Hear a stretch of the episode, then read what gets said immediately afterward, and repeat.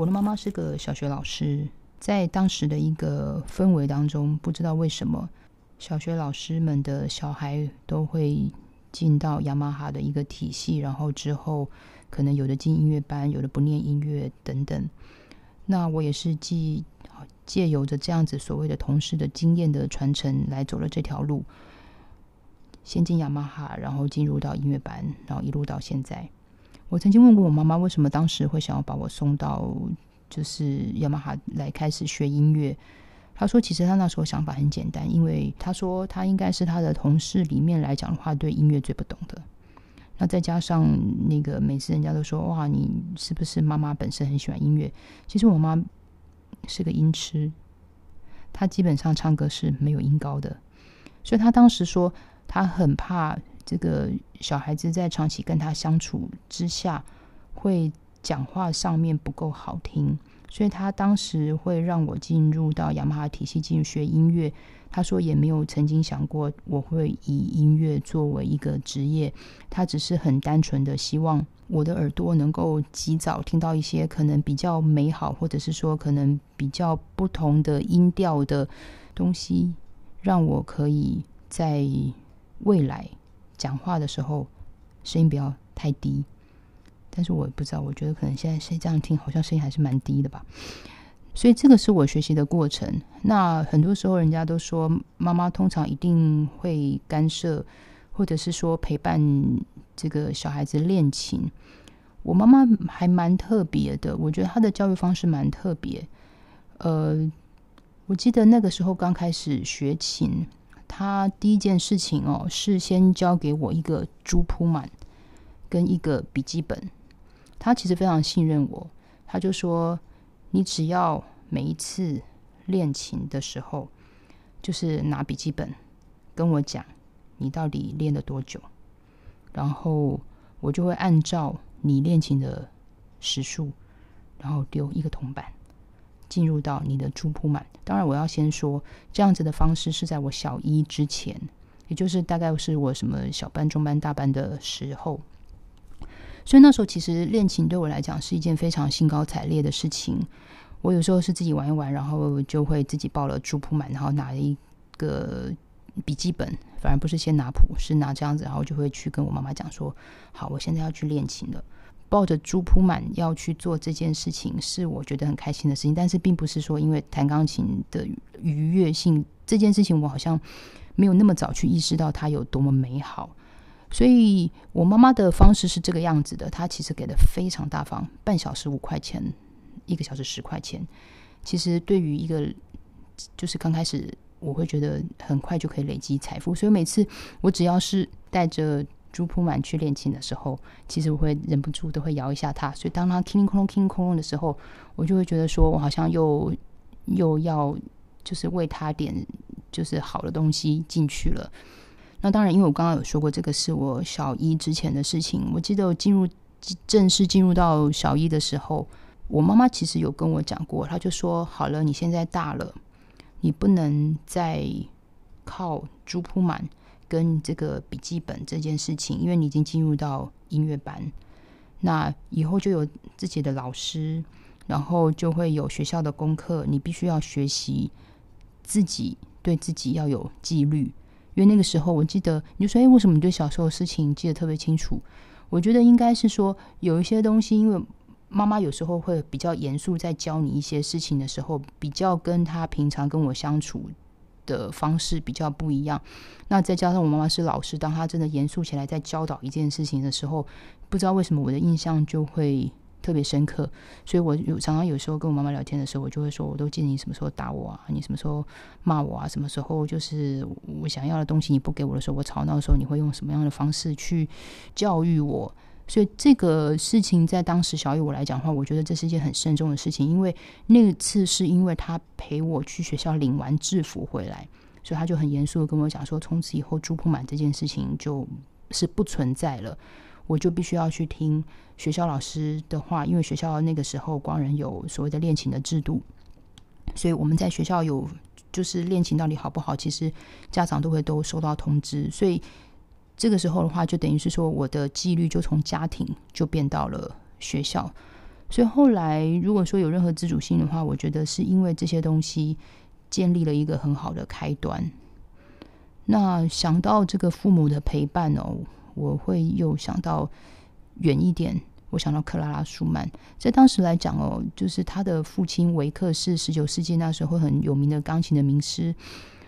我觉得，当然，很多时候因为音乐史的关系，就讲到什么罗伯特舒曼啊，跟克拉舒曼当时啊，因为为了要结婚，所以可能就跟维克，就跟自己的爸爸、自己的老师起了冲突。那有很长的一个法律诉讼期。那这个法律诉讼期，当然也带给了本来在精神上面就可能比较脆弱一点的舒曼的一些所谓的困扰。但是，其实我们把那个时空环境放到一个家长的伟大上面来讲的话。维克作为克拉拉的父亲呢，在当时群雄并起的十九世纪来讲的话，我觉得非常了不起，是因为在当时，人家都觉得女生学钢琴应该就是程度好到可以去娱乐自己的丈夫，然后应该就可以了。可是维克看到了克拉拉的才华，再加上克拉拉早年就丧母，等于是说她算是一个单亲家庭。所以，这样子一个爸爸在面对自己女儿这个才华的时候，他是非常认真跟慎重的对待跟疼爱的。所以，他九岁开始，克拉拉就进入到一个巡演的一个过程。那在这样子陪伴当时来讲，我记得在当时他们有一些就是法律诉讼的这个过程当中的一些书信。那克拉曾经有说，在那时候他们跟父亲的关系因为爱情，因为追求爱情而闹得比较僵的时候，他曾经在给罗伯特舒曼的信中是这样写的：他说，我好渴望上父亲的课，在父亲的陪伴之下，我到哪里都受到尊敬。我觉得我现在好像都听不清楚我的错音了。啊，我实在好渴望能够想上父亲的课，所以想当然而这样子的一个书信，当然会引起就是他们情侣之间可能一些来往上面的东西。可是我觉得更重点是在这样子的一个书信当中来讲，我觉得从一个幼年九岁就开始巡演，然后一直到十几岁、二十几岁，然后到后来他的整个才华来讲的话，是可以跟这些所谓的群雄并起的这些钢琴家们受到他们的尊敬。而不只是说，因为他旁边有个名师的父亲的陪伴。我觉得这个过程当中来讲的话，我相信维克是花了非常大的心力去正视、去面对他女儿的才华。那站在父亲疼爱女儿的角度，我觉得其实很单纯，他只要确定一件事情：这个男生到底可不可以给我女儿一个非常保障性的生活？维克。应该在一些状况之下是非常理解罗伯特舒曼，因为毕竟这是他的学生。在当时他后来手受伤，决定要专心作曲的时候，在那个时代的音乐家，几乎每个人除了钢琴家的身份之外，都有多重身份，有的可能是兼了指挥，有些可能是兼了作曲家。当维克知道罗伯特舒曼要专注在作曲的时候，对于一个新兴的一个作曲家而言，他实在是没有办法确定他所创作的这些所谓的金钱是不是可以让他的女儿过着无后顾之忧的生活。因为毕竟自己的女儿跟在自己身边，虽然巡演真的是非常的辛苦，可是不可讳言哦，在当时来讲，他到处都受人尊敬，自己教学也有。金钱上面的收入，那随着呃克拉拉在演奏事业上面逐渐受到所谓的世人跟市场的肯定，我觉得在收益上面来讲的话，相形之下是的确比还没有看到比较实质成就上面的舒曼所可以给他的东西还要来的实在，所以我觉得这是一个纯粹父亲的担忧。那当然夹在中间的克拉拉。当然会觉得非常的没有办法去做一个抉择，虽然他曾经有写过这样子一个书信去安慰自己。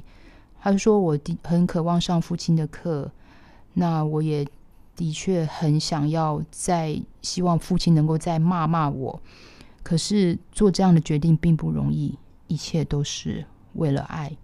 所以我常常有时候会想说，很多时候人在批判一件事情到底是谁对谁错的时候。”其实很少进入到所谓的主角本身，他们在看这件事情以及所起争端的时候，每个人都是为了爱。罗伯特舒曼在为了要争取自己的幸福，他要去追求他未来的太太，这是为了爱。克拉拉也长大了，她想要过自己的生活，有的时候必须脱离原生家庭去追求另另外一个所谓的家庭结合的爱。所以在这个取舍之间来说的话的这个挣扎或一些争执或一些一些不知所措，其实也是为了爱。而维克其实出发点更简单，我只要我的女儿过好日子，这有什么错吗？这也是为了爱。所以只是说，在史书当中来下来看这件事情，我常觉得幸好有一些书信，你可以看看每个人他所记录出来的喜怒哀乐。所以为什么我觉得要花一点点时间讲到维克，是因为后来到了一八四三年，当舒曼。一八四零年的歌曲之年，一八四二年室内乐之年，就整个来讲，在事业上面的确开始要看到这个飞黄腾达。我相信在收益上面，在一些经济上面，在一个整体上面来说也比较稳健的时候，是维克主动写信给罗伯特舒曼，因为他就说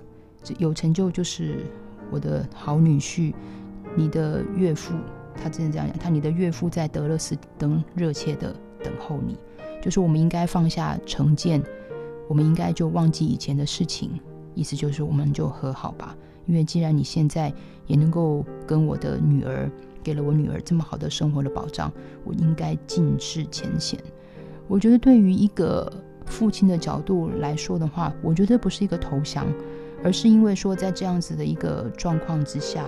他会知道。当他所爱的女儿真正得到保障的时候，这个不是一个低头的动作，这是一个接纳的动作，这是一个也让自己的女儿之后能够更安心，活在两个同时爱她的男人的一个氛围当中，继续过安定的生活。我觉得这是我看到的维克。那我觉得不管时空如何转变，我觉得父母之爱，呃，陪伴的爱，家人的爱。不管说这个角色出现在我们学音乐的过程当中来讲的，不管是什么样子，它都是一个人在奋斗，或是人在追求爱，即使碰撞，它仍旧会等候在那边的一盏灯。我是徐佳琪，这是不可花生，下次见。